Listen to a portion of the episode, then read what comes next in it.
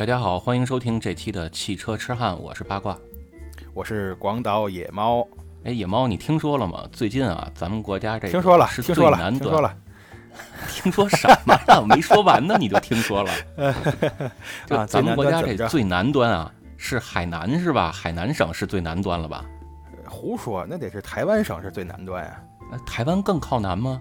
呃，这应该是吧？我这地理也不老好的，嗯，没事，就海南吧，就就就当是海南吧。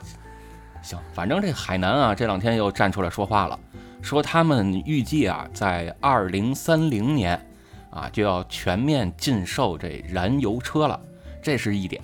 而且呢，他们这个岛上啊，要达到百分之四十五的车辆，就是汽车，都得是新能源的车。这听说了这个事儿，我还挺震撼的呀。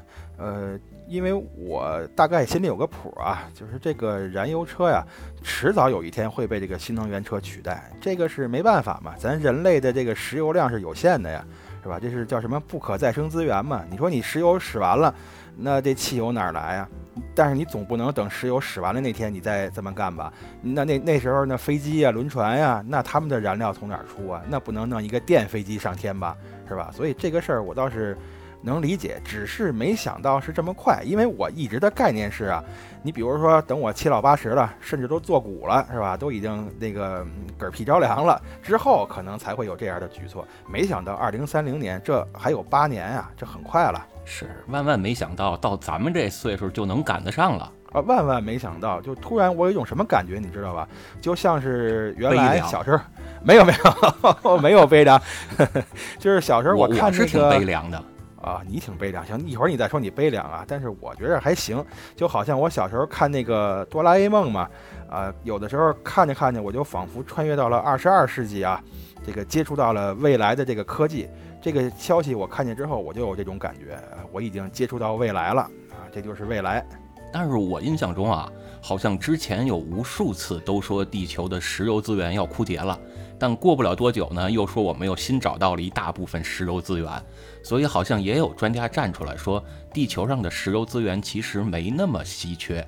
就比如说啊，这个原来的大油井、大油田可能是不多了，但是还有好多是没有被发掘出来的，这是一方面。另一方面呢，就是叫什么叫石石岩，叫叫什么岩石里还是什么页岩里边的，会有好多石油，也是可以用的。这个我倒是也听说过。你看咱们现在，呃，所谓开发的这些石油资源呀，主要是陆地为主嘛，当然海洋也有一部分。可是你想，这太平洋啊，什么大西洋啊，没被人开发的地方多了去了，保不齐哪儿就又发现石油了。就随着咱们科技水平的提高啊，说不定将来哪天咱要在这个太平洋的中心部是吧，就开采出石马里亚纳海沟。沟，那地方反正够够呛，这玩意儿十几公里的，这钻头也打不进去啊！这个哪有那么长钻头啊？先给你送下去，先给你扔到那海沟底下，然后给你一手枪钻，呃是是，你给我扔下去，然后这个几百年之后我就变成石油了。呃，也行也行，我管那么多呢，反正这个叫什么内燃机能留下来就成。呃，反正我就也算是为地球人做贡献了呗。啊，对对对，这这挺好的。这个要有龙珠啊，我要能集齐，我就许这么一愿望。哦，让我变石油。就是我我许的愿望，应该说让内燃机继续能够流行下去。其实我觉得你倒不如许一个让这个石油变成可再生资源，这样的话内燃机可能就会留下来了。哎，不对哈，因为内燃机留不下来，主要不是因为石油问题，是一个环保问题，是吧？据说是环保问题啊，哈哈，但是否真环保，我只能说这个咱屁股坐正了，它就环保。这个新能源车是不是环保这个事儿啊，我还真是仔细琢磨了。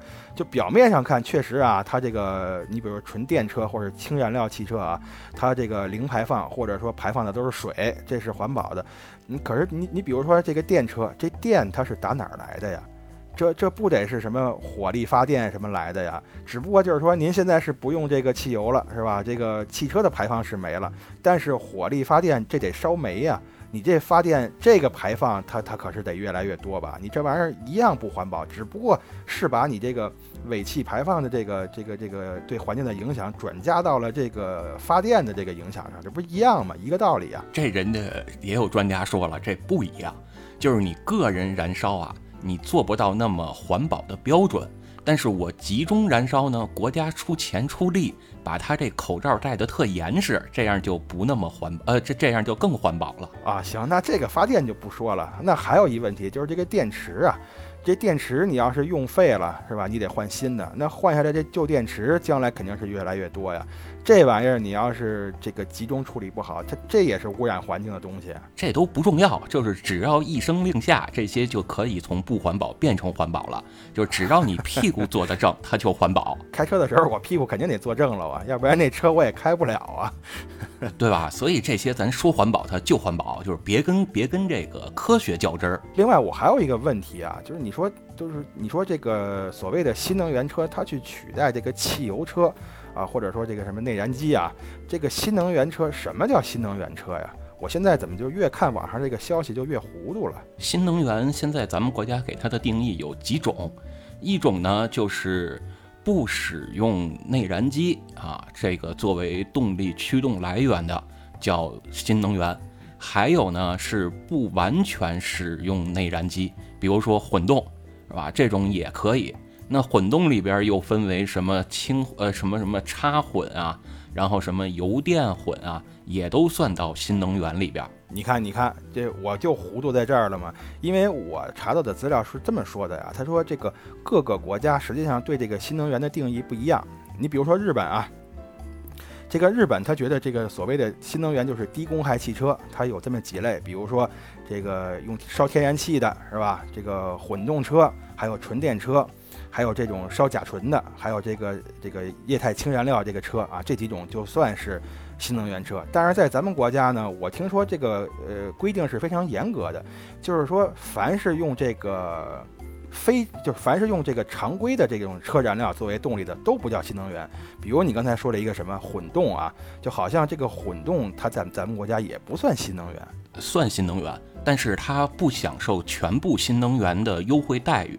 比如说你看在北京，它也可以上新能源的绿牌儿，但是呢，它会分两种，一种是 A D，一种是 A F。A D 就是纯电，A F 就是混动。那 A D 这种纯电的车，你就可以不限行，然后你可以减免购置税等等的这些优惠都有，但是 A F 就不行啊。行吧，明白了，那咱就先说到这儿啊。那咱就先说说，那咱那咱就继续说这海南这事儿。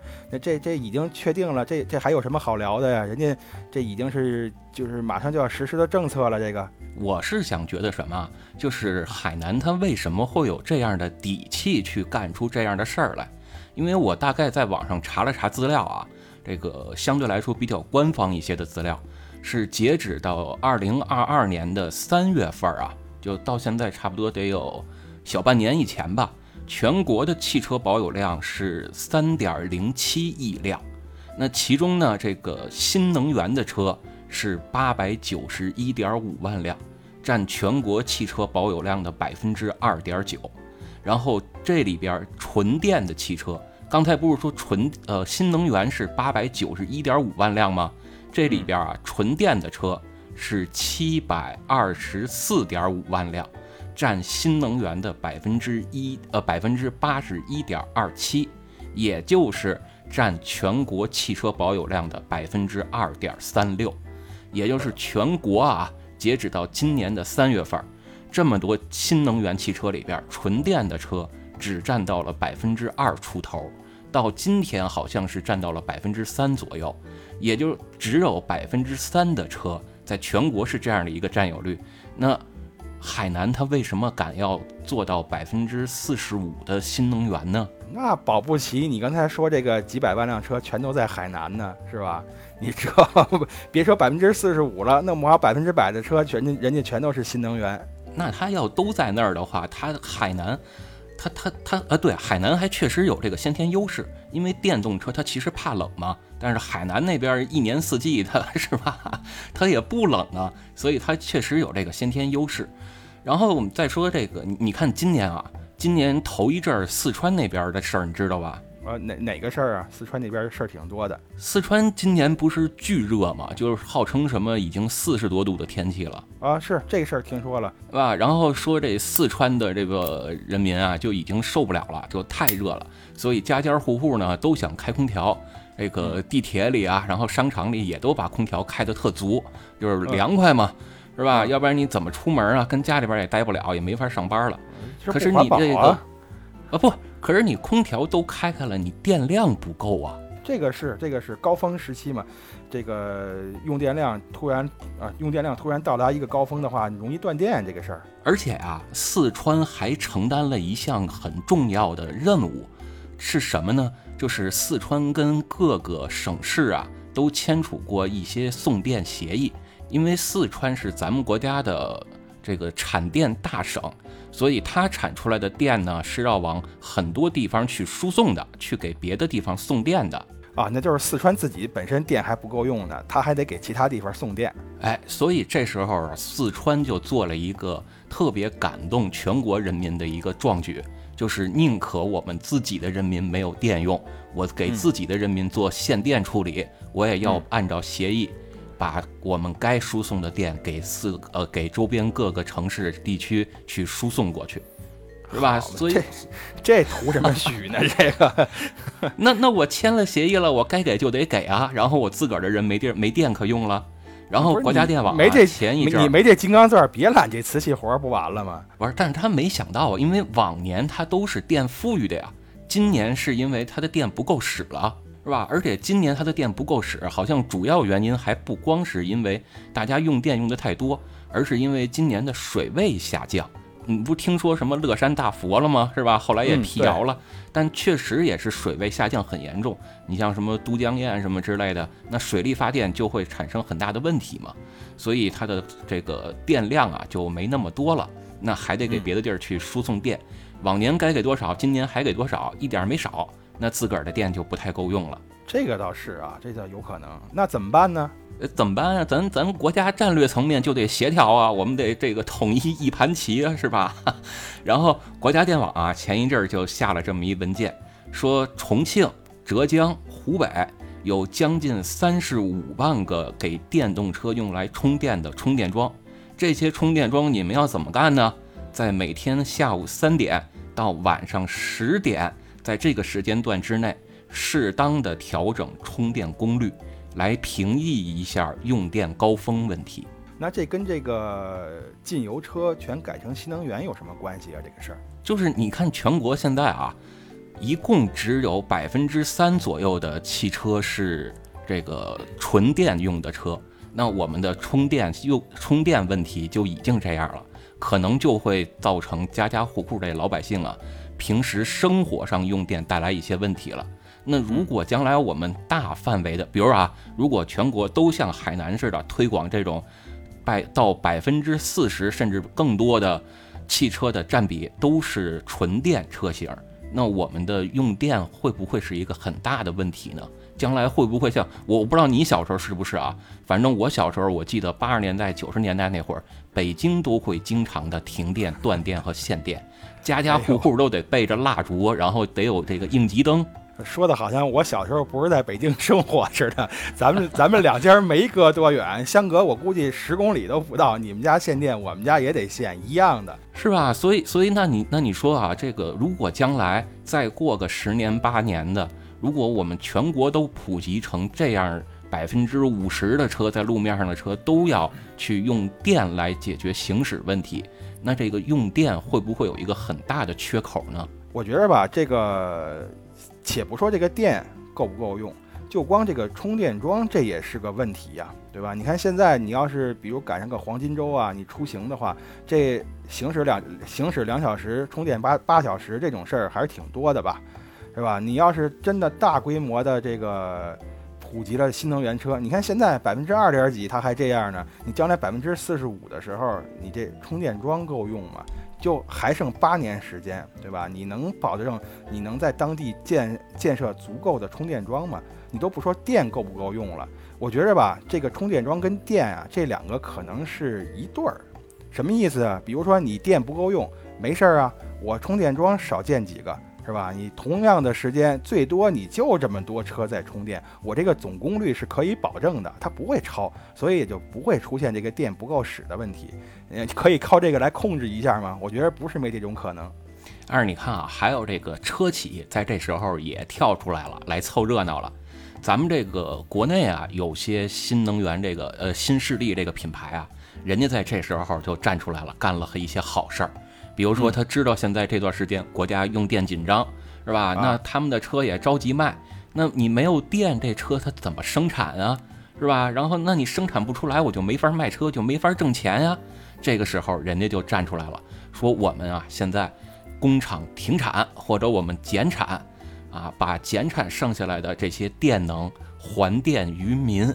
让老百姓能有电，能用得上。其实这倒是一招啊！你看，这将来既然说禁油车了嘛，我听说国内也有不少车企是已经是。呃，把这个油车停产了吧，还是怎么着啊？你就用停产的这一部分电还电于民嘛，这是一方面。另外一个，其实跟刚才那个呃用电量跟充电桩也也是一样，这个减产跟这个充电它也是一对儿，你知道吧？这减产了，这个老百姓买不着车，总的这个汽车保有量它就这么多，那同一时间充电的总功率还是一样的，它还是超不了这个总的这个用电量。我觉得这这也是个办法，也不错，想法挺好。是啊，这想法挺好，但是人有的品牌。牌啊，就是一些国外的品牌啊，人家就挺会玩的，人家是资本家思想嘛，到你这儿来就是挣钱的。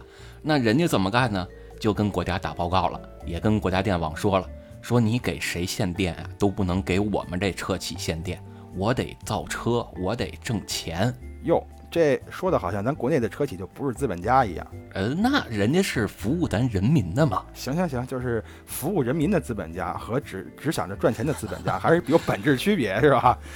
对对，就是就是什么什么速来是吧？这个特别特不是？那他这个提议，这就我觉得有点跟咱们国家拧着干呀。就本来现在电就不够使呢，是吧？你还要求国家不给你限电，那这目的是什么呀？目的人家得挣钱呀，人家得卖车呀。这不是前两天说在在是上海在哪儿是已经下线了第多少第一百万辆车了吗？行吧，那咱们国家是怎么说的呀？是同意了就就不给他们限电？这没法说啊，反反正人家生产的挺好啊，交车好像据说这个交车的周期又大大缩短了。原来说你现在去他们那个店里订车呀，都得等几个月，现在说几周就成了。那产能还提高了，不过我觉得吧，咱现在啊，就是此时此刻来讨论这些东西，也许啊，我觉得可能意义不大。就是在哪儿啊？你看，毕竟还有八年的时间呢，这八年连小日本都给打回去了，是吧？这八年可以可以发生很多很多事情。我们这个科技水平啊，比如说这个发电的这个水平啊，是吧？发电量啊，可能还会有提高，是吧？然后关于这个。用电呢，这个充电桩就各个方面可能还会有一些改革呀，或者还有一些这个技术上的革新。你八年之后，说不定现在咱们看到的这些问题啊，到时候就都不是问题了。就是也许提出这个建议的这个领导同志高瞻远瞩嘛，是吧？已经看到了八年之后我们未来国家的这个发展趋势，就是觉得完全没问题了，所以才敢做这个决策啊。我这么理解啊，你还是很乐观，我只能说你很乐观。我我不是乐观，那那不行，那不能咱俩一块骂呀，是不是？那一块骂，咱这节目上不了了，我总得捧。我可我可没骂啊，我可没骂啊，我我只是说什么，就是你看海南为什么这么干？啊？我能想到的是说，海南其实在几年前就已经提出这么一个呃设想了，当时呢大家都觉得他就这么一说没当回事儿，谁知道他现在呢又重新拿出来说了，那这可就认真了。是我记着是二零一七年还是一九年的时候啊，他们就已经提过这么一回了，但只不过当时没有这么斩钉截铁的说，只是说预计是到啊二零三零年左右啊就能实现这个这个禁油车是吧？这新新能源车占比多少多少，那时候就提过。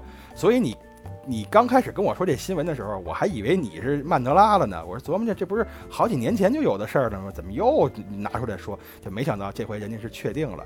啊，所以人还人家还是肯定是有底气嘛，要不然也不敢随随便便的把这个政策给提出来。就是他为什么有底气呢？我就琢磨啊。一方面就是因为海南这边的气候比较特殊，它比较热，就是到冬天它也没多冷。你这事儿你要搁在咱漠河，你看看他有这底气吗？我跟你说啊，那个跟海南差不多啊。你像什么瑞士啊，哎，不是瑞士，瑞典，瑞典我听说好像也是要二零三零年就全全面禁油车，全都要新能源。我琢磨着咱海南也许这个气候是没问题，但是像瑞典那边好，恨不得这玩意儿还能看见极光呢，还有极昼跟极夜呢。你说那地方要全变成了新能源，这帮人这还开得了车开不了车呀？这还真是两回事儿。一一会儿咱再说国外的事儿，咱先说这个海南。还有一个啊，就是海南它有一个先天的一个小问题在于哪儿呢？就是海南岛上啊，它是没有炼油厂的，所以它的所有的油都得从外边运过来。这个海南省海南岛当地这个岛上想用油，其实是很紧张，导致呢这个省上呃这个岛上的油价就要比别的地儿可能稍微贵一点，再加上什么高路费呃高速费什么之类的，所以在当地啊，如果你要用油车，成本确实会高一些。哦，那这个就能理解了嘛，是吧？因为因为不管你这个是油车还是电车嘛，如果你这个前后算下来啊。对于当地政府这个开销都差不多的话，那我还不如这个先一步呢，是吧？先一步，我我走这个环保路线，这个反正也符合这个全世界的大趋势嘛，对吧？然后我还能搞个世界领先，同时呢，也不会让这个消费者啊，这些用车的人有过大的负担，然后我就干脆这样干就完了呗。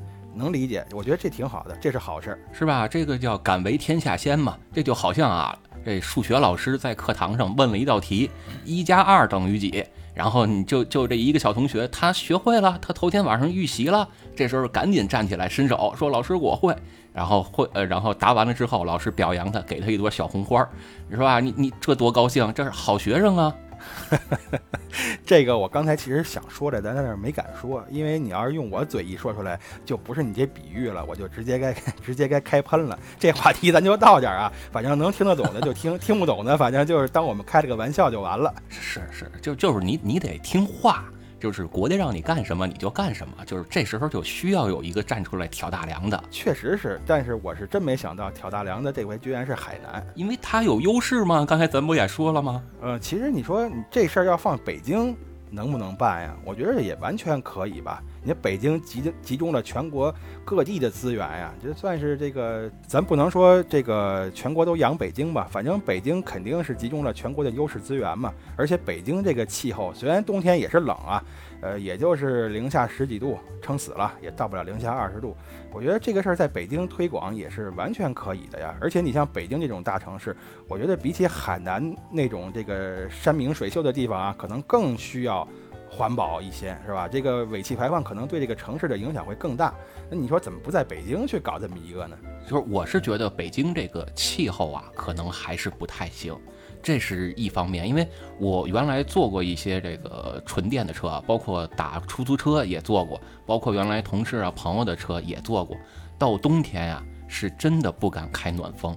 就你别说到了数九寒冬了，飘大雪了，你就是刚到这个一一立冬那个时候，就已经不敢开暖风了。就是你看这个到冬天晚上打个车，这出租车司机啊，或者这个网约车司机啊，都是穿着什么羽绒服啊、军大衣啊这样的去开车，他就为了能多有一些电，能多拉几趟活儿。行吧，我觉得我觉着吧，你看。海南是二零三零年，是吧？你要是再过十年呢？这个纯电车可能关于这个续航啊、电池容量方面可能会有质的飞跃，到时候再往北京这边发展，倒是也来得及。也不好说，也不好说，因为电池越大，就是除非你突破这个物理极限啊，就是现在电池上面不还是没有这个特别大的这个进步吗？就是你要想让电池的容量变大。你只能是在电池的体积和重量上变大，那这一变大的话，意味着你整个车的行驶和乘坐品质也会大幅下降。所以这个问题你怎么权衡和取舍，也是挺头疼的一个问题。不过我还是挺看好的啊！你如果说乐观的话，在这方面我是挺乐观的。你看这个油车呀，从诞生到现在一百多年，是吧？这个汽车工业发展的这么迅速，那现在这个汽车工业已经这么发达了，只不过我们现在就是能源方面给它改变一下，动力方面给它改变一下，我觉得这个应该问题不太大。也许未来几十年之内，这个难关就攻克了呢。呃，不好说，就就是只能看这个电池科技这帮物理的高端人才吧，看他们怎么研究这电池了，啊，反正，呃，现在好像技术还达不到啊，就至少民用上边还没有能把它做的特别完美的。嗯，这也别着急，说不定等二零三零年啊，海南那边真的进油车之后，这哆啦 A 梦都能造出来了，你还担心什么电池啊？嗨，要真有哆啦 A 梦啊，我就跟他要一个时空穿梭门，还回到现在，是吧？还回到没进燃油车的时代了。呃，那你直接可以多往后回回，是吧？你回到这个九七年、九八年那会儿，那时候大街上车也不堵，你想怎么开怎么开，那不更痛快吗？那时候我还没驾照呢。呃，你你啊，也是，你带着现在这驾照回去，人家也不认呢，是吧？所以所以这也是个难题。对，咱咱接着往下说啊，还有一个海南的优势啊，和北京相比，就是北京的行政区域太大了，而海南它的面积可能会稍微小一点。比如说你在岛上啊，如果你上下班。那你可能每天行驶的距离就二三十公里，可能上下班也就够了。但是北京，你像我原来上下班开车的时候，每天的路程是在七十公里左右。就是如果你按这个公里数算的话，现在比如说你能买一个四百五百公里的车啊，那你就算是在夏天使用，你可能三五天也就得也就得充一回电，是吧？但是如果我是油车呢？那我就能好的很多，我我可能是一个星期、两个星期充一回，就是加油加一回油就行了。但是如果我是在海南，那它没那么大的使用的这个公里数，可能就相对的来说充电的需求量就会少一些，不用那么频繁。哎，但是这一点倒是从另外一个侧面佐证了一个事儿，就是还是刚才咱说的那个啊，就是觉得海南二零三零年你做这个事儿，我觉得还是有点操之过急吧。呃，倒是佐证了这个嘛，因为你如果说大面积的实行一个什么新的政策，那这个东西它一定是能比我们现在的这个某一种方式更好才对。但如果你看你这个东西如果放在海南行，你换一个地儿它就不行了，或者说换一个地儿它就让这个人民的这个生活品质不升反降，那我觉得这就不是一个好办法。所以海南这个事儿还是操之过急，而且你看啊，海南它第一个啊，我不知道二零三零年它是不是真的能实现这个他说的这个目标。如果它真的实现了，那你看咱们中国其他的省市啊，肯定也得玩命跟上啊。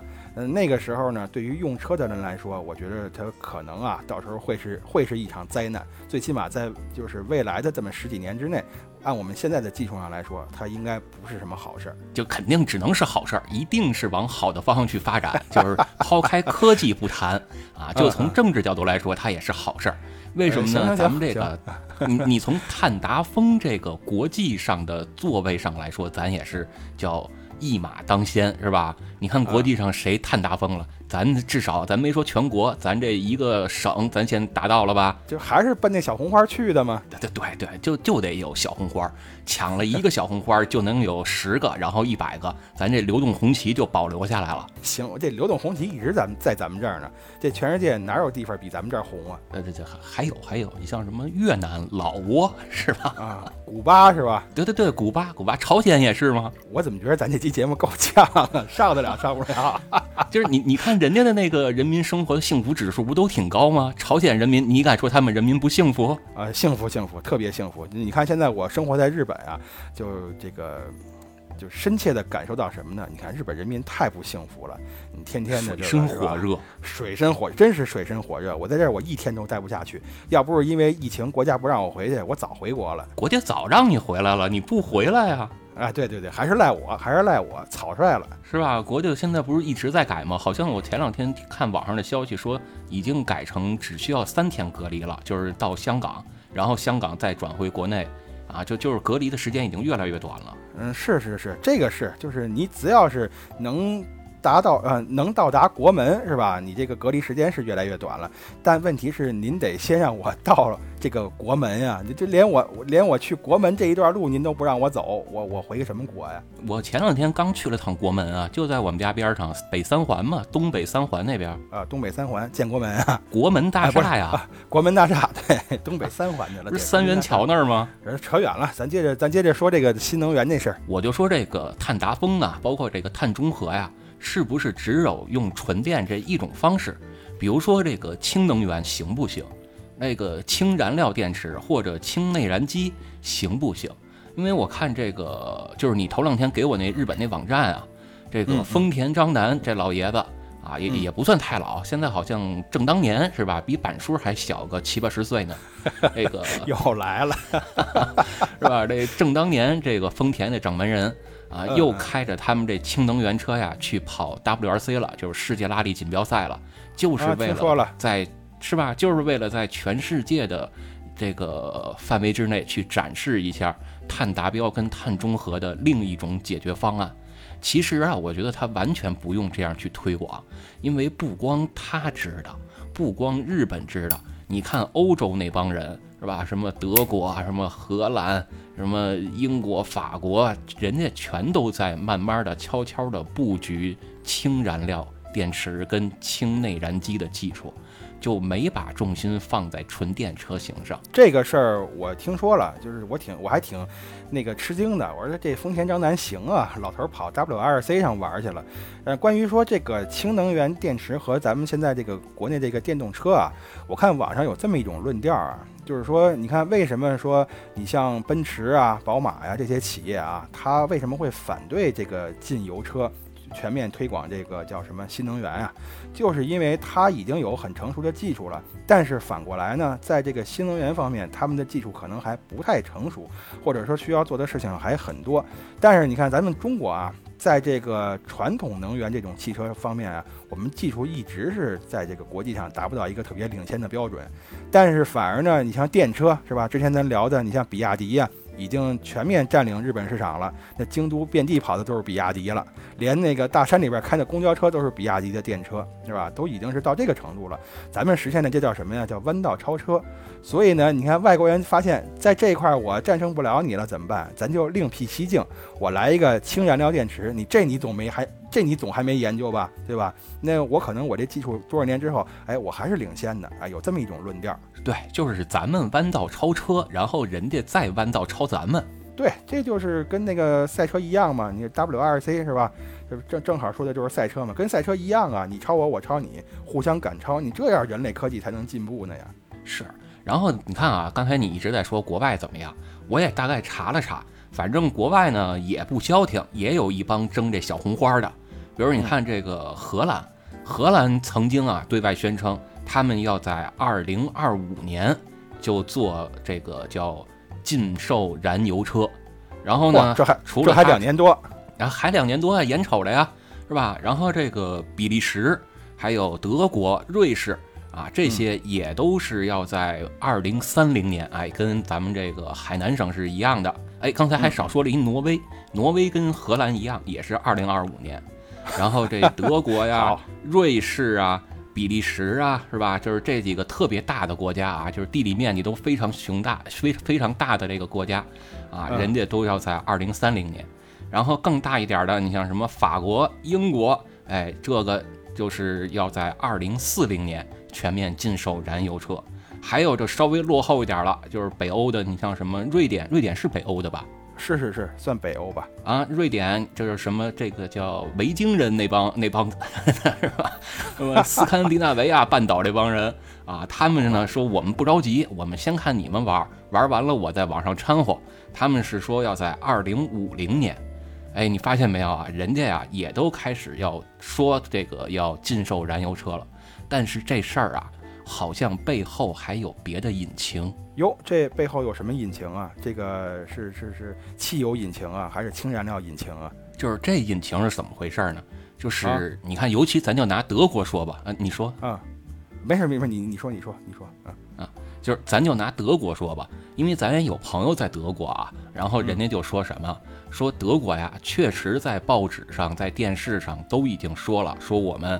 要在二零三零年，我们就全面禁售燃油车了。但是，这德国跟美国在这一方面有点相像，就是这些东西啊，你都可以是私人媒体在上边去发表言论的，或者呢，你也可以是某个党派的，就它不一定是当国呃当这个德国本身的执政党，它也有可能是一些小的在野党，在选举之前。抛出这些信息去作为一个选举的卖点，拿这个来说事儿哦，这个我也听说了。呃，我看那篇文章是这么写的，说你别看像欧洲这些国家啊，看起来好像挺美好的，弄不好这二零五零年欧洲成了全世界第一片啊净土，第一片没有油车的大陆。但其实他们这些国家所谓的这些政策，一个是你刚才说这个不一定是执政党说的，再一个呢，他们用的这个言辞啊，那也比较暧昧。什么意思啊？比如说都是这个建议什么什么时候，或者说提案啊什么什么时候，或者说这个计划什么什么时候，就几乎没有一家是敲死了的。我就到这个时候，我就完全进油车了，好像还真是没有。像咱海南这样就敲敲定了，二零三零年这个事儿板上钉钉了，这个还真没有，是吧？然后你看，说完了这些国家，咱再说说这些世界知名的汽车品牌，比如说啊，有这么一个特别知名的，就在全世界久负盛名的汽车品牌，呃，奔驰啊，还是宝马呀？呃，比亚迪。比亚迪在全球久负盛名了吧？啊，没错没错啊，是吧？然后你看比亚迪啊，比亚迪是在今年三月份，这个可不是宣布啊，是比亚迪从今年三月份就已经开始停售燃油车了。这事儿你知道吗？知道知道，停产停售了吗？这个新闻挺大的呀。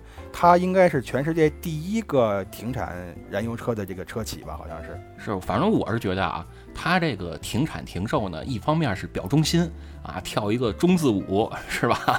另一方面呢，是说它这个也是受自己的技能所限吧。可能他在做传统燃油车上边不是那么的具有优势，但是它去做混动啊，做新能源上还是走的比较靠前的，在技术上有一定领先程度的。是，这没错啊。你想，连这个日本都大面积推广比亚迪的这个电车了，那可以说它这个技术在世界上应该算是非常领先的了。那是啊。然后不光这个比亚迪啊，同样是 B 开头的，你像咱北汽集团。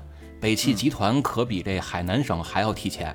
北汽集团跟这长安汽车都说了，说我们啊要在二零二五年，这也就两年多的时间了啊，也要停售燃油车。我觉得这都是聪明的车企。为什么呀？这海南海南这一次这个禁油车呀，这就是一个信号。哎，你这个车企，如果你等到了二零三零年，你那个时候再动啊，就晚了。啊，你像这个，比如说生产线呀，各种设备啊，你那时候想处理，可能也处理不了了。倒不如说趁着现在啊，这个还都没什么信儿呢，是吧？那我现在先提早动手，提前研发这个没用的生产线，对对，没用的生产线设备，我是该处理的处理，该卖的卖。这个省得到时候手忙脚乱，并且呢，我还能给国家留下一个好印象，你这何乐而不为啊？再说本身就是这些车企也是跟你刚才说的一样啊，就本身它可能在燃油车这方面，它也就没有什么特别突出的优势。那索性我不如就借着这个新能源这个东风嘛，对吧？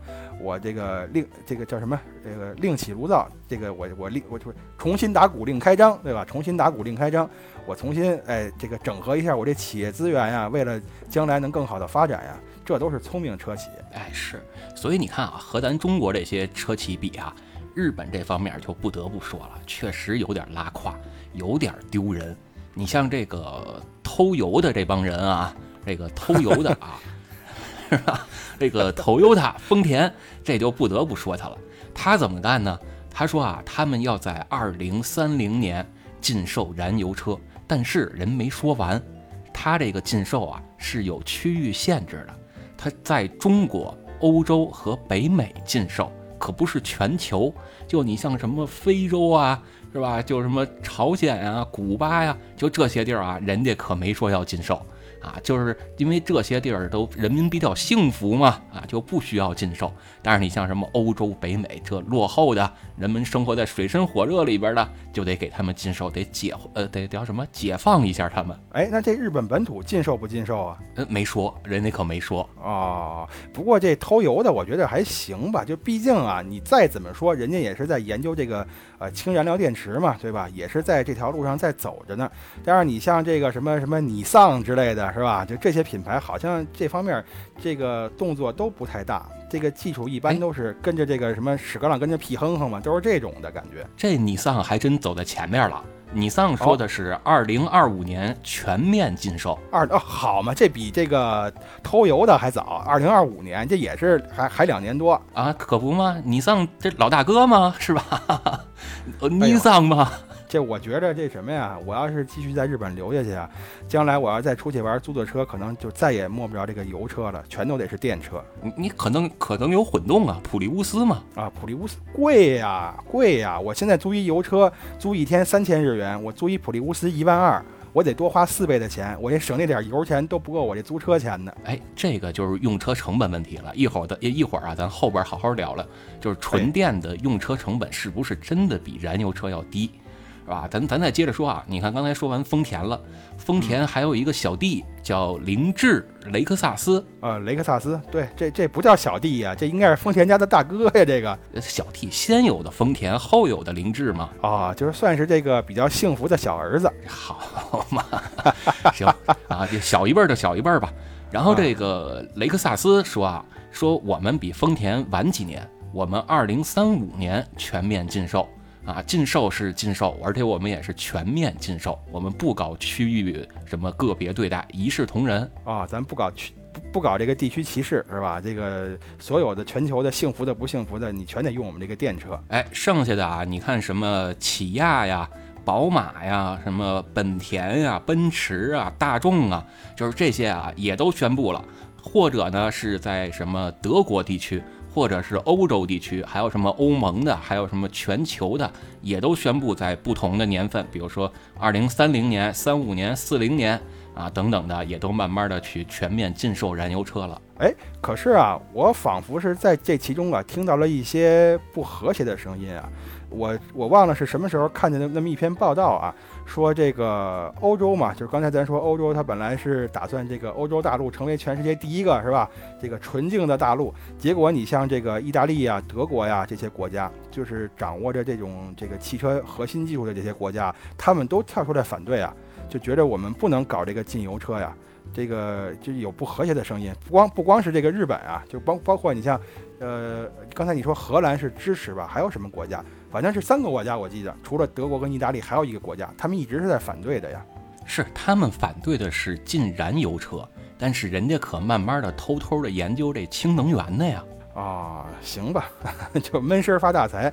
表面上我张牙舞爪的，其实不影响我背地里干我自己的私活儿。就是我眼瞅着你要弯道超车是吧？然后我提前入弯儿，我这个叫切入弯心，我再把你超了。啊，那得了，那就那就甭说了啊，反正现在就是已经是大趋势了嘛，这个也就没什么可说的了。将来我觉着可能若干年之后啊，几十年之后，那真是就是全世界，你像咱们这样的，你要想开油车，只能是只能是去这个赛场了。是，所以有一个人说的这话呀，就特别好，引用一下啊，他就说咱们国家现在在新能源领域是一马当先，但是最终鹿死谁手还不一定，因为这场比赛才刚刚开始。这谁说的呀？就是某个汽车媒体的老师吧，啊，谁呀？我记不清是谁了 行吧，话说到这份儿上了，我也就没法再追问了。啊，这记不清了，刷抖音刷着一个，啊，我以为是你说的呢。我说不出这么有深刻的话。呃，不，我觉得你要说话，你肯定比这更深刻，只不过深刻的反正有点儿容易让你挨打，你知道吧？对对对，这个没办法，就是因为很多人没办法接受这个事实嘛，他们总是更愿意相信自己想相信的。嗯，这倒是。不过啊，你看咱咱说回来，你像德国跟意大利这种反对啊，其实我是不太能理解的，因为最早就是这些国家你最先提出来的节能减排嘛，对吧？你看这个九七年的时候，在日本京都有这么一个会议，上面上面不是上面不是签了一个叫什么京都什么议定书啊，还是京都协议书啊？名儿我忘了啊。说的就是因为现在全球变暖嘛，就因为这个汽车排放这是一个很大的问题，全世界一定要一起节能减排，我要开始着手研究这个新能源车，是吧？未来取代这个原来的燃油车，这他们一早就提出来了，结果你看这使到屁股门了，又要往回坐。就是他们提出来啊，只是为了限制别人，但他们自己得护犊子。你看这个大众这排放门是吧？然后包括啊，你看大众现在更厉害了，就是大众这新的呃叫什么 MQB 平台啊，这个出了一款车叫 T-Roc，这款车人家本身是一个四缸发动机嘛，它已经用上了闭缸技术了。然后它这个四缸机在你高速巡航的时候，可以闭缸变成只有两个气缸工作，就已经大幅度的去省油，然后减少排放了。哦，那这个也挺好啊。那个他们提出的这个这个，呃间接的促进了这个什么嘛，这个新能源车的发展嘛，也算是起到了一些积极作用。只不过反正他们是够坏的啊，自己这个扔出那个自己不点那个炮，让别人去点那个炮，他在边上听响儿。哎，就那你就有人着这道啊，是吧？就有人往这坑里跳啊。啊，你说的是海南吗？呃，我我可没说啊，我可没说，是吧？呃我觉得今儿晚上挖坑的我觉得今儿晚上挖坑的是我，老想让你往这坑里跳。是，反正啊，就是你看这个之前也说说新能源在咱们国家会不会持续利好？那利好的原因是什么？我分析啊，有这么几个，首当其冲的就是这政治因素。嗯，对，政治因素可能可能会出一些相关的政策，比如说这个什么减免啊，什么免除啊，就这这类的能给老百姓省钱这种政策，那肯定是就是最直接、最划算的嘛。是吧？一个是减免购置税，一个呢是补贴这个呃车辆费用啊，这是两个。然后这两天不有一个新的消息吗？说呃，截止到二零二二年的十二月三十一号啊，这个减免购置税这个事儿好像以后就没了，但是车辆补贴还是呃车辆补贴是没了，但是减免购置税还是继续会有。所以说嘛，就是你刚才提这个问题是会不会一直的持续的利好啊？其实我个人是不太看好这方面的。我给你举一例子啊，就是之前前段时间我刷抖音的时候，前一段时间那个网上环境大概是这样的啊。你比如说你要发一个苹果手机，那一片骂声是吧？你要发一小米手机，哎，大家都一一片叫好啊，甚至就有人说华为就是，呃，我都没敢提这俩字儿，你知道吧？呃，中国人就得用华为，对对对，中国人就得用华为，没错，这是我们汽车痴汉的这个，我们汽车痴汉大声疾呼，我们就得用华为。是你用的什么？我用的 iPhone。那你用的什么呀？我我是买不起华为，我这手机已经用了得有多少年了？得有六七年了。哦，行，咱这个就一直没换新手机呢。啊，行，咱接着往下说啊。就有人说，你比如说，你看现在哈，这个可乐跟咱们国家这个北冰洋，咱北京不是爱喝北冰洋嘛？说这竞争关系不合适啊，应该让这些品牌全都滚出中国，是吧？我们以后纯国产品牌，什么什么都是国产。但其实你想想啊，现在这个北冰洋卖多少钱一瓶儿？如果这个可口可乐真的有一天离开中国了，北冰洋还能是现在这个价格吗？它就包括一些这个咱们国产品牌的其他的东西啊，我就不说具体品牌了，容易招黑。现在是看起来它是这个性价比极高，是吧？这个物美价廉，这个价格低廉是它主要的一个优势嘛。当然现在质量也是越来越好了。可是，一旦它失去了竞争，这个市场被某一个品牌或者说某一系列品牌垄断的话，你觉得它还能是现在这个价格吗？所以同理，咱们映射到这个电动车上也是，这个电车现在是因为它不普及，我现在需要它普及，那我必然要给你很多的利好，给你很多的有利条件，然后让你去入这个坑。但是你真入了这个坑之后，我发现现在已经不需要这些了，大家除了电车已经没有其他选择的时候，我觉得这些利好可能就没有了，所以它一定不会是持续的利好，就是国家会给你一个。扶持你一段时间，给你一个阶段性的扶持，等达到一定的这个竞争关系了，慢慢就开始撤了。你看现在这个新能源车的占比已经逐步的上来了，是吧？从零点几到现在将近百分之三左右了，已经翻了多少倍了？那这个对于车价的补贴，现在据说明年啊就要撤掉，但是购置税还是减免的，就是一辆车可能还能省个一万来块钱儿，可是这个车价会大幅上涨。就现在一辆三十万左右的车，将来可能会涨好几万，甚至涨个十万左右。哎，对呀，所以这也不能，就是你你从另一个角度讲吧，这个不不不，你看，如果用这个老崔的话讲啊，咱们他他他他录节目的时候，经常会说一句话，叫从某种意义上讲，或者说从某一个角度讲。其实我也不知道这某种意义和某一个角度到底是什么角度、什么意义。那我也可以这样，他也不知道。那 他也不知道，就我也可以这样说嘛，就是从某种意义上讲，这其实这就是也是一个信号，就是你现在趁现在啊还有利好，你赶紧呢就是贴着国家的这个大趋势啊，赶紧顺该买就买，啊，该换就换，对，你就别再慎着了。等你慎着，你看看周围人都换不换的时候，等那个时候国家这个利好政策一撤，到时候你看吧，这个这个有你哭的时候。但是除了这个政策因素啊，还我就我觉得还不得不考虑一个市场行为，就是这个东西，如果我们仅考虑市场因素的话，它和现在已经很成熟的内燃机就是汽油车相比，是不是真的有那么大的优势，或者说有没有一定的可比性？呃，这个我还真不太懂，你你随便给我说两句，你给我举个例子，我先琢磨琢磨。比如咱就说啊，呃。七八十万让你买一台一个新势力品牌造的一款车，啊，这个车外观看起来很炫酷，比如说这个车门啊，各种变形，就跟变形金刚似的了，啊，是吧？然后车里边的座椅也能各种变，里边的大屏幕也能什么九十度、一百八十度拧来拧去，啊，甚至副驾驶呢还能玩游戏，能接手柄，能唱 KTV，就这样的一款车卖你个七八十万。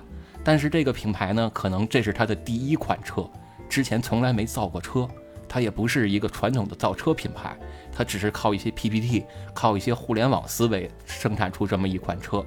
那这样的一个价格，你会愿意买这样的车呢？还是去买一款传统的，比如说奔驰、宝马，或者或者其他的什么品牌，或者你拿这个钱，你买一辆二手的法拉利或者呃保时捷，你你觉得哪个可能会更容易让一般人去接受？反正我就听你这么一说呀，我斗胆猜一下啊，你说这车企可能叫乐高，你知道吧？来回来去变，来回来去的是吧？变形什么的，应该是乐高，乐高产孩之宝。孩之宝对，但是你看，咱说回来啊，就是如果咱们抛开国家的政策不说，抛开这个环保这些问题不说，呃，单从这个消费者的角度讲，那我肯定愿意花同样的钱去买一个技术更成熟的车。就是你看，这个科学是需要先驱者的嘛，但是大家都不愿意去当这个先驱者，不愿意当这个小白鼠。作为一个普通消费者来讲，如果我家里趁十个亿，是吧？这七八十万对我来说算什么呀？那我拿出来试做个实验嘛，就当无所谓。但是我可能攒了恨不得三十年前，我攒出七八十万来。你说你让我买一个车企的第一辆车，那它的技术是不是成熟，对吧？他买了之后，他用车成本是不是很高？后期的这个维修保养的费用会不会很高？它会不会超过我的这个承受范围？这个我都是未知数。你比如现在特别特别火的那个 APP 啊，这个懂什么地我就不说了。哎，上面不就会有这个什么车的用车成本，你可以去查嘛。但如果是这个企业第一款车，你上面未必查得到特别，呃，真实的或者说特别这个，呃，你需要的那种数据。那这个时候你怎么办呢？所以作为我来讲，那我肯定还是买一个成熟的车，这样我心里至少不虚。你看啊，刚才咱们说这些什么品牌，就是什么孩之宝啊、乐高啊，这这都是瞎说啊。就是咱说几个国内卖的比较好的品牌吧，就是李小鹏。嗯，李小鹏啊。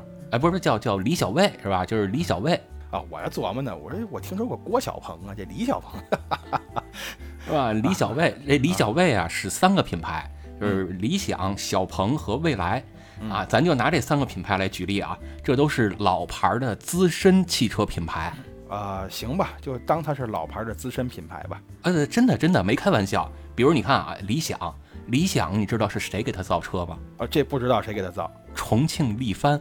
啊，力帆那这这力帆可是老牌车了，这八十年代我就见过力帆的广告嘛，是吧？这个原来造摩托的嘛，是吧？后来仿迷你啊，仿完仿完迷你之后，好像是跟迷你就是那个宝马那迷你跟人打官司，说人家迷你抄他嘛。啊，对对，我这这我有印象，对这个车呃还挺火的，假迷你，我还见过呢这车。是后来后来打官司打官司，好像在咱们这儿打打完了之后，让让人家让人家宝马迷你赔他钱，你说这事儿闹的啊？这正常正常，这无日本那无印良品怎么赔咱们钱来着？这不是一个道理吗？是啊，然后这个海马啊，海马是谁呢？是给小鹏造车的，叫什么小鹏 P 七哦，这海马也是这个如驴贯耳啊。啊，海南马自达嘛，是吧？啊，对，这这知道啊，这知道啊。是啊，你想这跟海南，你开这车肯定不堵车呀。开马自达能堵车吗？啊，对，没错，都有车上都有一特别通行证，你知道吧？电子的一个，到了红灯都不用停，直接您就可以过去。是，然后前面要是堵车啊，你还能蹦起来，蹦起来，头顶上有一方块，你一顶就出来一蘑菇。呃，对我们这是仿生学车，仿的就是海马在水里边这个游泳前进的姿态，你知道吧？是，然后这蔚来，蔚来卖的是真不错啊。蔚来是江淮哦，江淮也是老牌的车企了，这我也听说过。对啊。你看，我说这几个，这个叫什么？这个李小卫啊，魏小李，这几个都是传统老牌车企吧？这没没没错吧？不坑人吧？啊，对你这么一说，确实是啊。因为我刚才说，就算是因为它这个品牌是比较新嘛，但是你要从这个呃生造他们这个车企来讲，确实是老牌了，太老牌了，而且是。所以你要说啊，给你三十多万，你是愿意就就可能三十多万是个起售价啊，三十万到六十万这么一个价格区间。你是愿意买理想啊、未来啊、小鹏啊这些什么海马呀、江淮啊、力帆啊，买这些品牌生产的车呢，还是买一个奔驰啊、宝马呀之类的？呃，你你你想让我买哪个呀？就是你你你真实想法，真实想法，真实想法，我肯定还是愿意买个奔驰、宝马这样的车，我也不愿意买它，是？吧？嗯，就是为什么啊？所以所以我我说说我的理由啊，这其实挺简单的。虽然说这个造车是啊，都是一些老的车厂啊、车企啊在给他们造，当然这个车的设计是谁设计的，并且这个电车嘛，现在也算是这个新能源嘛，现在也算是这个新技术。哎，这技术这方这个技术上面有很多解决不了的问题，这跟传统的这个燃油车它有很多地方比不了的，对吧？那作为用车来讲，我肯定买车就是为了爽嘛，就是为了代步嘛，我不能一天到晚跟这车着急呀、是吧？一天到晚送这车去医院玩，我受不了啊。但是我还是基于刚才那理由，我保证不了这个后续将未来我用车这几这几年之间会发生什么，所以我肯定还是去选那奔驰、宝马去。你知道最近好像网上传出一个事儿吗？说是某品牌的这个新能源啊，嗯买了一辆这个车是花了三十多万，然后这个车呢呃出事儿了啊，这个呃，换电池五十四万是吧？呃，对，五十多万让你换个电池，就换个电池比这车价还要贵出好多好多去。啊，就是，这事儿，你说这这放在这个用车成本里，它怎么算呢？呃，这个事儿我两个小时之前刚知道，就是我认识一个汽车大 V 叫八卦，他刚刚给我发的这个视频。哎，行，您客气了，您捧了捧了啊！这个这这事儿啊，我我是真挺好奇的，就是这个子集能大于这原本这东西，我我就想不太明白啊，这这帮人当时是怎么设计的？而且从这事儿啊，可以往后衍生出好多事儿来，比如说这个保险。就是如果将来的新能源车，就是因为现在已经有一些新能源车上保险遇到问题了，实实在在的车主买完车之后上保险会有这样的问题，就是可能会有拒保的问题，都不是拒赔是拒保啊哦。那我这个车我不不接受你的保险，我不卖给你，因为你这个车我现在没有那么多的市场分析的数据，所以我不知道它它的赔率是什么，精算师算不出来。比如说，你就像这个，我我就卖了这么一辆，它的保险我挣了你一万块钱，可是呢，这个过了半年我得赔你五十多万，那我这赔本的生意我不能干啊。啊，对，这还是一辆车呢。要要真像海南是似的到达那么一个这个保有量的话，保有率的话，你这万一真出了事儿，这好赔姥姥家去了。是，所以你这样弄下来之后，那纯电子车或者说新能源的车，它的保费会不会比传统的内燃机、纯内燃机、纯汽油车的保费会要上涨很多？那传统的车可能一一年啊是三千、五千、八千这样的保费啊，再好点的车一两万的保费，那它这个车会不会保费得好几万？呃，还真不是没这种可能啊！你刚才不是说人家那个什么精算师还是什么师啊，他算不出来嘛？算不出来怎么办？那我只能是估算嘛。估算那企业人家为了不赔钱，保险公司人家也不是慈善机构啊，是吧？那肯定是得做对公司有利的事儿啊。那我这个保费先定高一点嘛，咱们咱们随着这个市场慢慢的成熟，咱们可以慢慢再降嘛，或者说我这就不降了，以后我就是这标准了，也未可知。所以，那你这些保费是不是也得算到这个用车人的用车成本里去？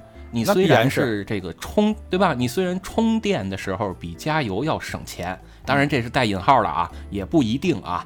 这个随着将来的电的越来越紧张的供应，电费会不会上涨也不好说啊，是吧？那你再加上这个高好几倍的这保险钱，你的用车成本真的低吗？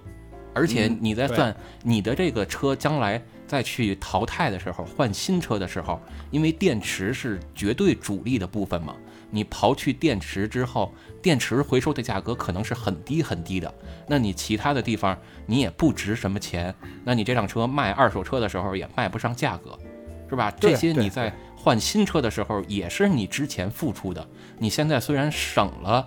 这个用车上充电的一部分钱，你将来可能在用车的长达几年、十几年的时间，还是要再交回去的呀。对对，我听说这个新能源车它的保值率是比较低的，是吧？就一般你比如买一个车，可能过几年也就是只能卖个废铁价了，大概是这么一个比率，很低很低的。保值率很低，非常低。嗯，所以我刚才就在想啊，你那一提到电池问题，我就在想，你看现在啊，比如我买一个新相机是吧？这现在这个无反相机比那个单反相机费电嘛，所以一块电池肯定不够，最起码你要是这个出门一天怎么也得带个三四块备用电池。你说将来会不会因此衍生出一批专门做电池的企业，给这帮车做这个副厂电池，是吧？能够大大降低人们的用车成本，这这是个生意啊，这个。但是你得知道，就是你有没有这个车企它的充电协议啊？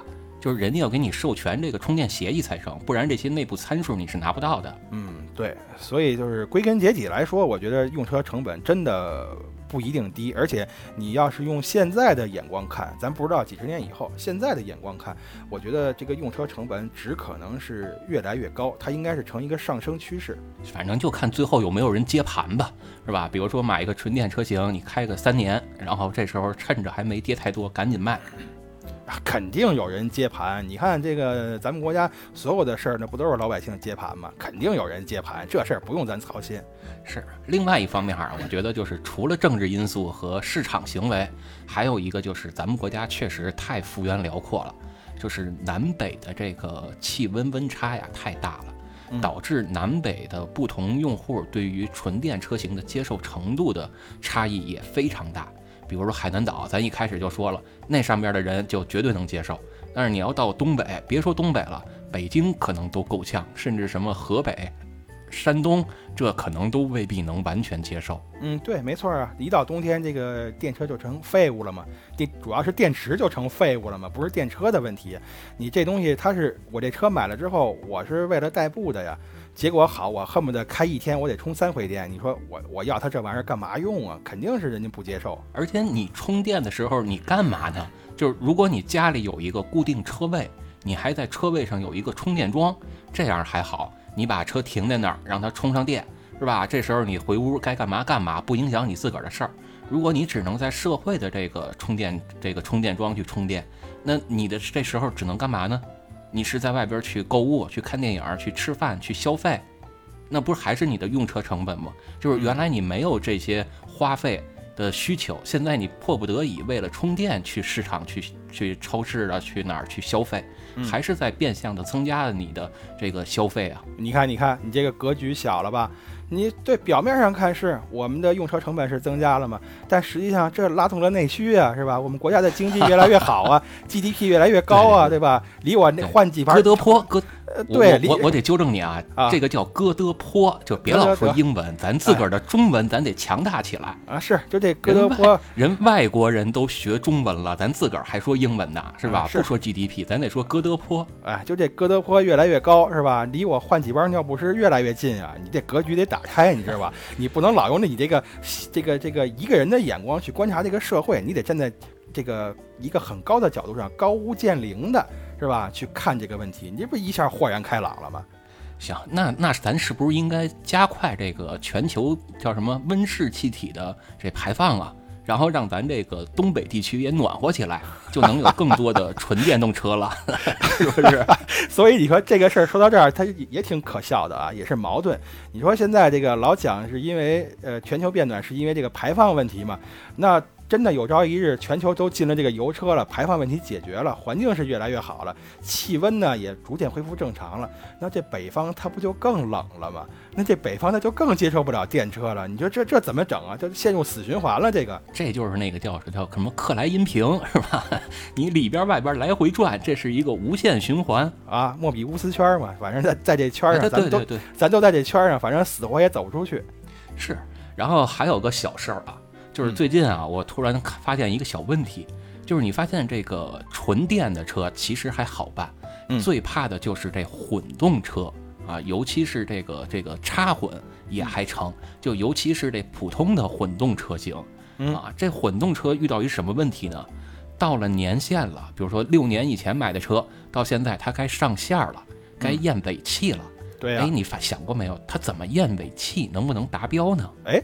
我听说不是用什么叫什么双怠速法验尾气吗？不是，你你是可以双怠速法，但是如果你是混动车型啊，你在一定的车速下跟转速下，发动机是不介入的呀。啊，对，还真是这样啊。对对对对对，在一定的转速下是这个电是电瓶在驱动啊，并不是这个发动机，呃，并不是这个油通过油去给它提供动力哈，是这样，还真是啊，是啊。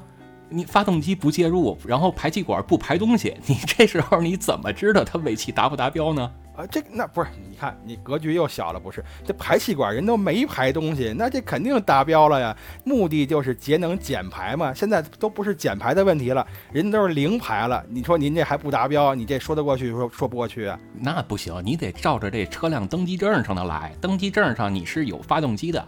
那你就得看它这发动机排放的这个颗粒物啊，或者污染物，你现在有没有达到它这标准？那那你就玩命踩呗，是吧？你踩到发动机工作了，你测不就完了吗？是不是？那都你这么测是肯定不达标的啊？是吗？这这么测不达标啊？肯定不达标。为什么呢？因为咱们车的排气啊，它里面为了让你能达标，是有一个三元的。啊，有的车有一个，有有的有两个，然后有长有短，有粗有细，这个就是用来去吸，就相当于口罩嘛，去吸附那些有呃有害物质的。那三元它要想能充分的吸取这些有害物质呢，它得达到一个工作温度，比如说六百度、八百度才行。这就是为什么咱们传统的这个内燃机车都会让你在上线之前先充分的跑一跑，把这个三元的温度升起来。就跟刹车盘一样，你得到达一个工作温度，你的刹车效果才会最好。一上来刹车，你是没有这个刹车效果的哦。那这个映射不，这个投射到混动车上，那你也先让它温度升起来，不就完了吗？这这不是一个道理吗？就是关键是你没地儿升起来啊！你像市区里边都这么堵车，是吧？你好不容易到了这个验车场，跟那儿又排队，一排队排了半个小时，你这刚升起来一点温度又降下去了，你你怎么办啊？所以说，你要是从，哎，从某种意义上讲，这个混动车它也不见得是个环保的玩意儿啊，因为你这个，呃，到最后你通过发动机去，你通过这个，就是你通过烧油给这车带来动力的时候，你这个排放它可能也许都达不到现在我们所谓的这些标准，是吧？那你这么着它就不环保了嘛？呃，人家生产出来的时候肯定是达标的，至于你在使用过程中能不能达标，那是你的事儿。我觉得车到山前必有路吧，是吧？现在咱考虑这些问题可能都为时过早。哎，不对，也不也不能算早啊。你现在有不少混动车呀，那他们是怎么这个检检测尾气的呀？肯定是有方法的吧？现在就遇到这问题了呀，因为第一批买混动的，现在差不多也是六年以后了。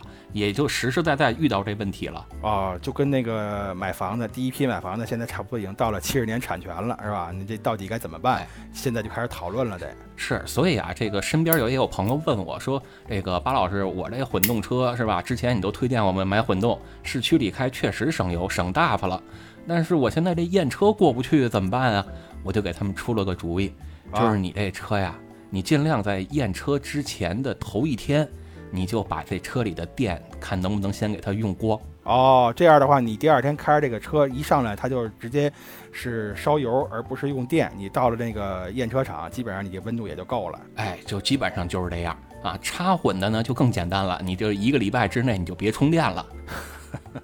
也行也行啊，你你看这个这上有政策下有对策嘛，是吧？你上边没有政策，那我们下边这怎么干？那这个方法可就多了。是，所以啊，说来说去，最终还是建议这些车企，你们在设计的时候是不是得考虑一下，给咱们这车呀设计一个叫验车模式？人家有的国家可能压根儿这车就不需要验，但是咱中国是需要的。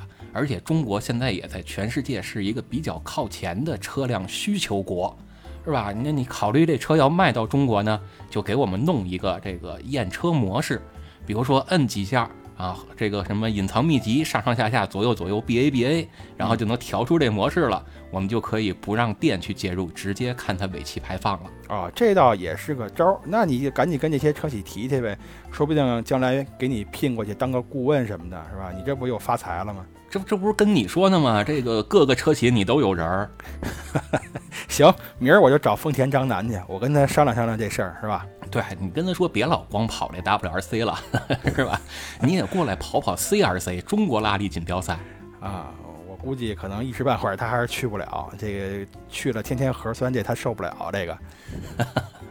他过来啊，得给他捅那个什么，得给他捅鼻子啊，这个捅嘴都不成啊，反正甭管捅哪儿了吧啊，这个我觉着，在这个新能源这一块儿啊，虽然说咱现在海南那边啊已经叫什么敢为天下先了，但其实要走的路还挺长的，需要解决的问题还挺多的。就是我们刚才，呃，就是咱刚才说是说啊，笑归笑，但是我觉得这个形势还是挺严峻的，并肯定不会像想象中那么顺利。但是遇到什么问题就解决嘛。是吧？你像这个一百多年燃油车这个发展历程也不是一帆风顺嘛，反正遇遇到了各种各样的问题，有的甚至是付出了让人付出生命的代价呀。那现在只不过是从这个油车改电车，我想这个困难啊。也肯定没有方法多，所以咱也不用着急，咱就咱就静观其变。哎，国家让咱们怎么办，咱就怎么办就完了。对，就响应国家号召是吧？趁着国家现在还有这个一定的补贴政策，有优惠，该买车该换车的时候就考虑新能源啊，跟着国家走，肯定不吃亏。没事儿多看新闻联播，多听咱们节目。哎，得嘞。